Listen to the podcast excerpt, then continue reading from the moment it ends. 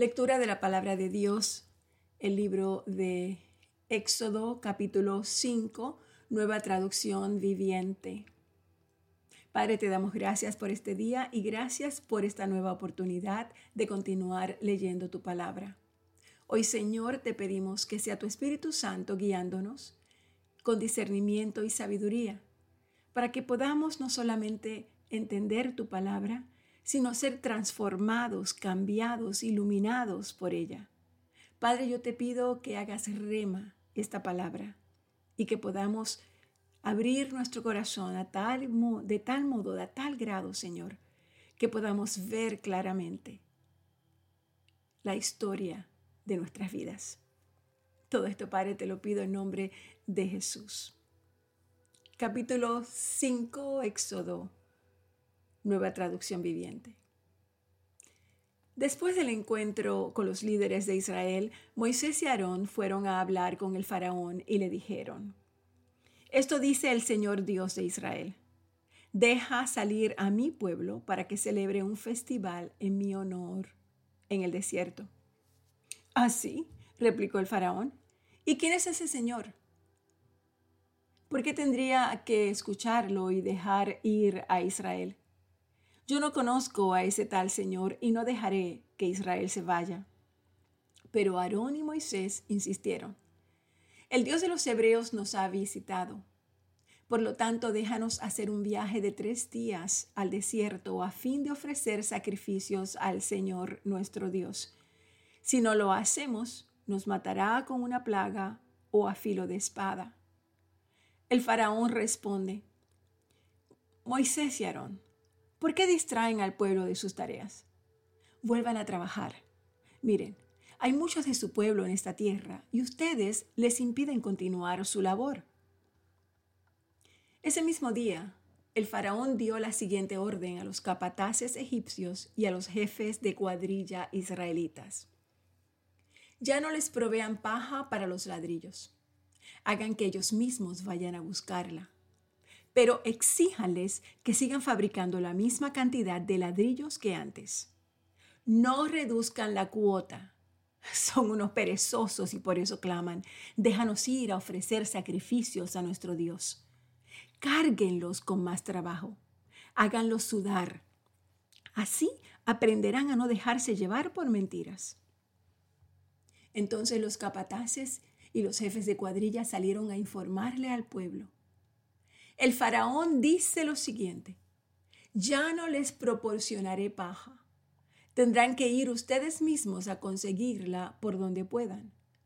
Pero deberán producir la misma cantidad de ladrillos que antes. Así que el pueblo se dispersó por todo Egipto en busca de hierba seca para usarla como paja.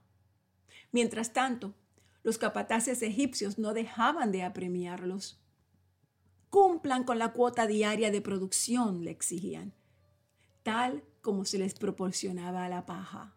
Tienen que hacerlo ahora. Y después azotaban a los jefes de cuadrilla israelitas que los capataces egipcios habían puesto a cargo de los trabajadores.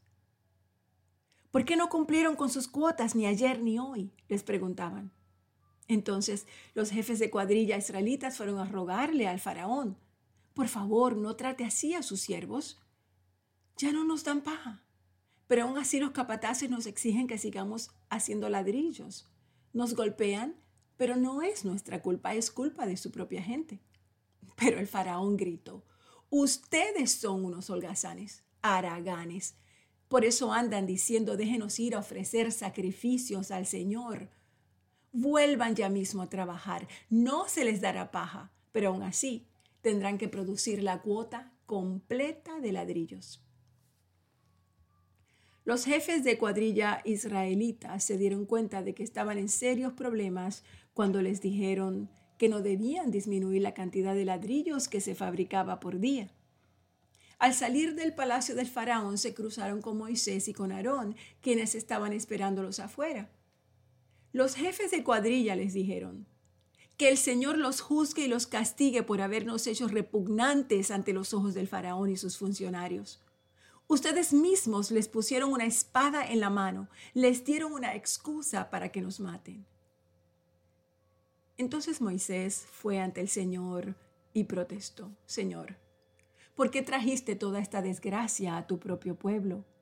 ¿Por qué me enviaste?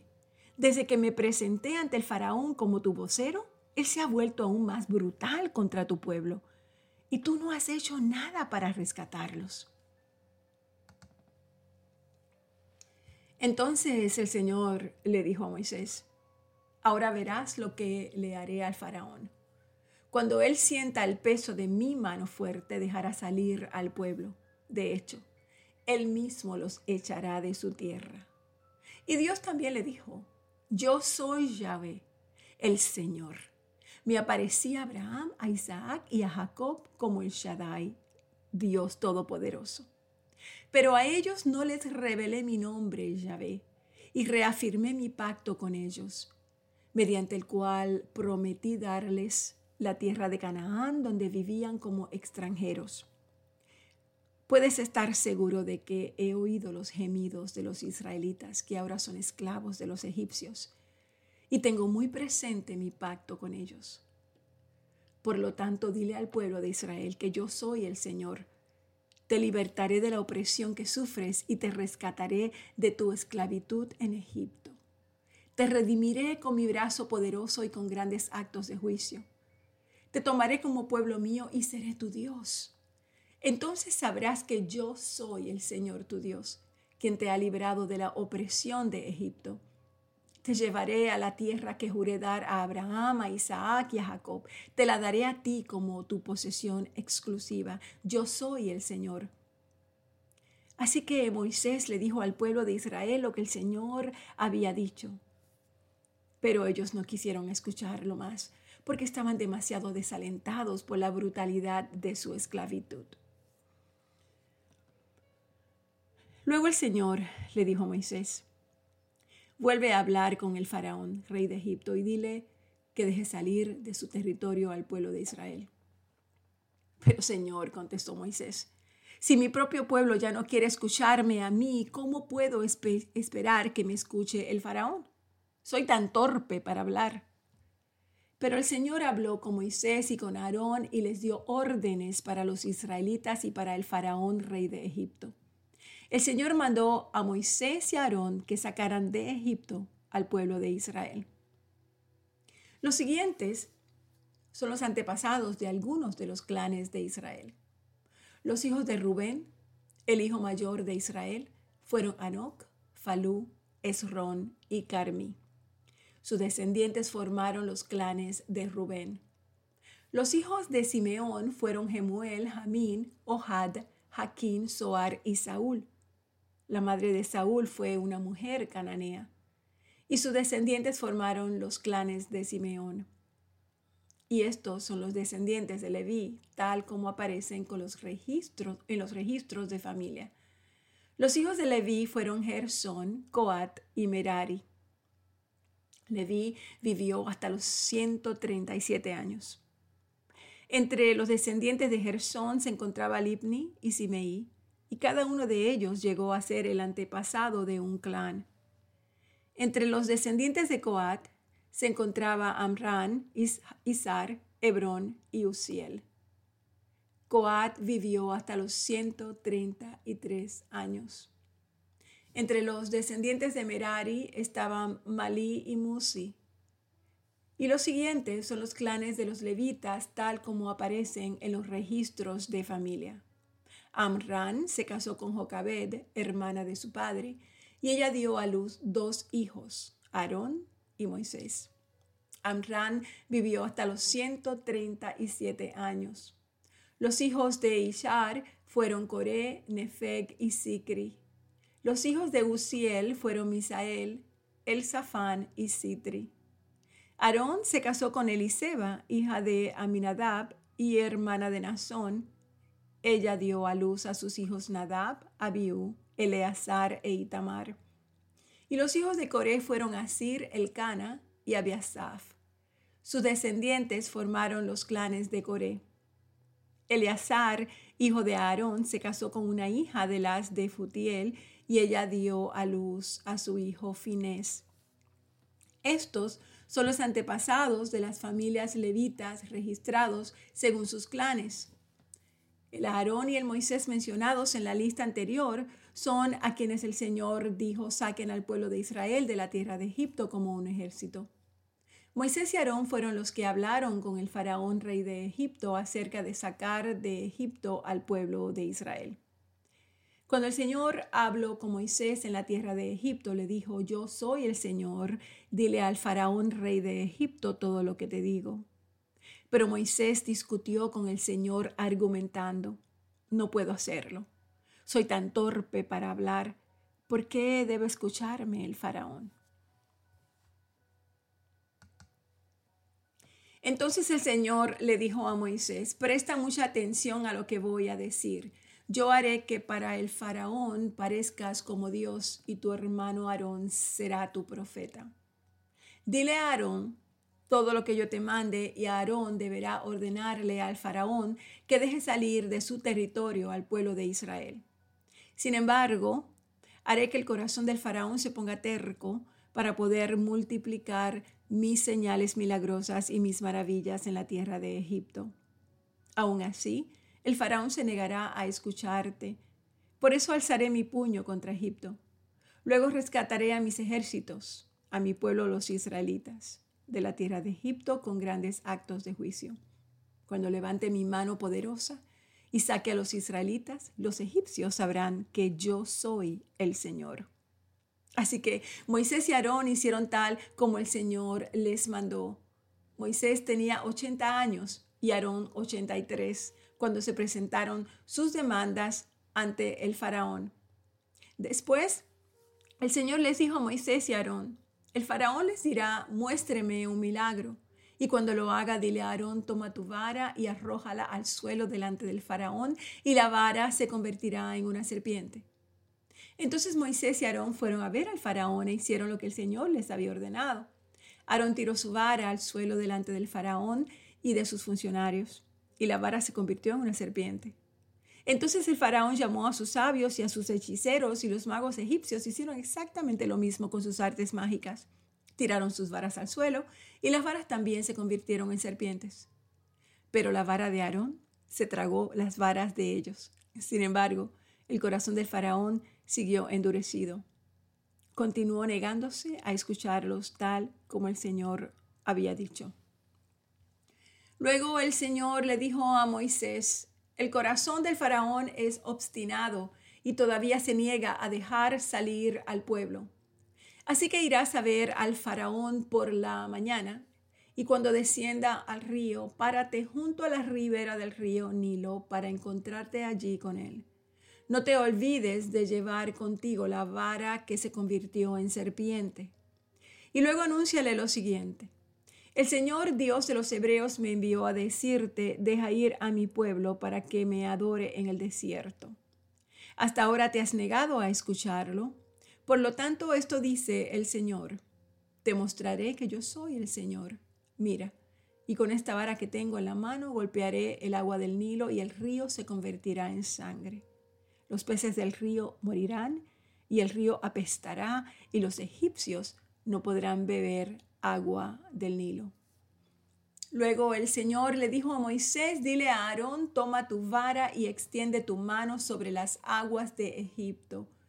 Todos sus ríos, canales, estanques y depósitos de agua. Convierte toda el agua en sangre. En todo Egipto el agua se transformará en sangre, incluso el agua almacenada en vasijas de madera y en tinajas de piedra. Moisés y Aarón hicieron tal como el Señor les ordenó. A la vista del faraón y de todos sus funcionarios, Aarón extendió su vara y golpeó el agua del Nilo.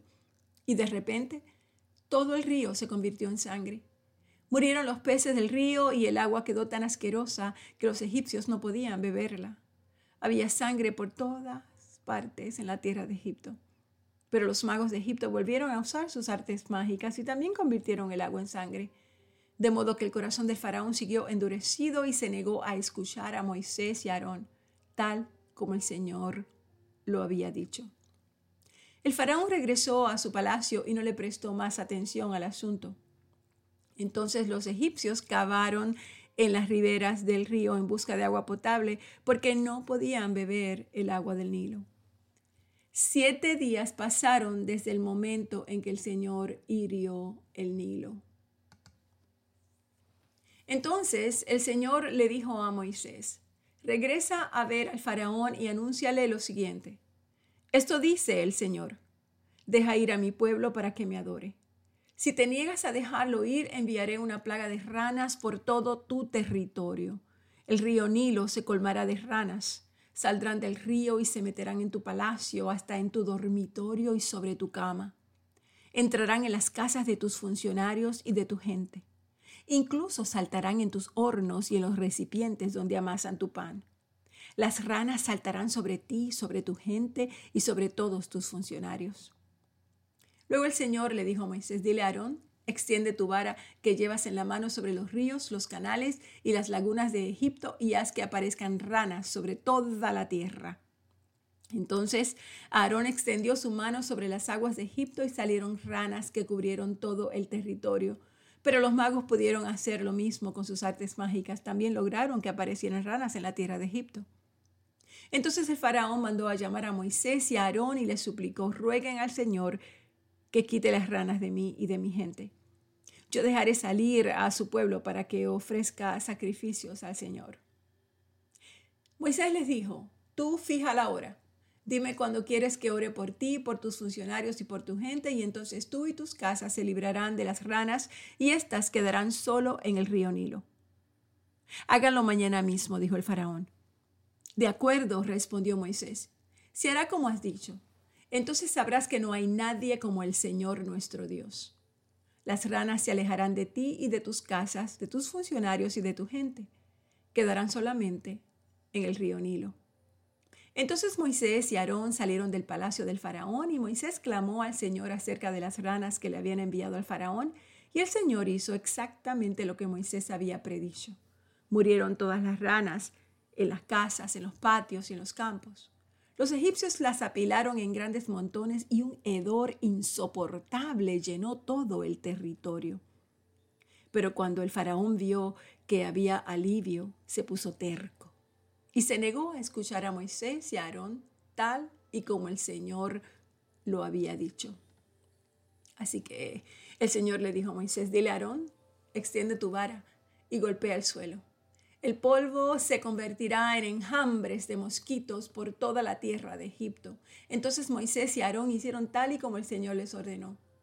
Cuando Aarón extendió la mano y golpeó el suelo con su vara, los mosquitos infestaron todo el territorio y tanto los egipcios como sus animales quedaron cubiertos de ellos. Todo el polvo de la tierra de Egipto se convirtió en mosquitos. Los magos del faraón intentaron hacer lo mismo mediante sus artes ocultas, pero esta vez no pudieron. Y los mosquitos estaban sobre toda la gente y todos los animales por igual. Es el dedo de Dios, exclamaron los magos ante el faraón. Pero el corazón del faraón siguió endurecido y no quiso escucharlos tal y como el Señor lo había dicho. Luego el Señor le dijo a Moisés, mañana levántate temprano y párate delante del faraón cuando baje al río y dile, esto dice el Señor, deja ir a mi pueblo para que me adore. Y si te niegas, enviaré enjambres de moscas sobre ti, tus funcionarios, tu gente y todas tus casas. Los hogares egipcios se llenarán de moscas y el suelo quedará cubierto de ellas. Pero esta vez haré una excepción con la región de Gosén, donde vive mi pueblo allí no habrá moscas. Entonces sabrás que yo soy el Señor y que estoy presente incluso en el corazón de tu tierra. Haré una clara distinción entre mi pueblo y tu pueblo. Esta señal milagrosa ocurrirá mañana. Y el Señor hizo tal como había dicho. Una densa nube de moscas llenó el palacio del faraón y las casas de sus funcionarios. Todo el territorio de Egipto entró en un estado de caos por causa de las moscas. Entonces el faraón mandó a llamar a Moisés y a Aarón y les dijo, de acuerdo, vayan y ofrezcan sacrificios a su Dios, pero háganlo aquí, dentro del reino. Pero Moisés le responde, eso no estará bien. Los egipcios detestan los sacrificios que ofrecemos al Señor nuestro Dios. Y si ofrecemos nuestros sacrificios a la vista de ellos, nos apedrearán. Para ofrecer sacrificios al Señor nuestro Dios tenemos que salir al desierto a una distancia de tres días, tal y como Él nos ordenó. Está bien, pueden ir. Los dejaré ir al desierto para ofrecer sacrificios al Señor su Dios, pero no se alejen demasiado. Apúrense y oren por mí. En cuanto salga de tu presencia, les respondió Moisés, oraré al Señor y mañana mismo la nube de moscas desaparecerá de ti, de tus funcionarios y de toda tu gente. Pero te advierto, no vuelvas a mentirnos o a engañarnos y luego a negarte a dejar salir al pueblo para que ofrezca sacrificios al Señor. Entonces Moisés salió del palacio del faraón y rogó al Señor que quitara todas las moscas. El Señor hizo lo que Moisés pidió y los enjambres de moscas desaparecieron del faraón, de los funcionarios y de su gente. No quedó ni una sola mosca. Pero el faraón volvió a ponerse terco y se negó a dejar salir al pueblo.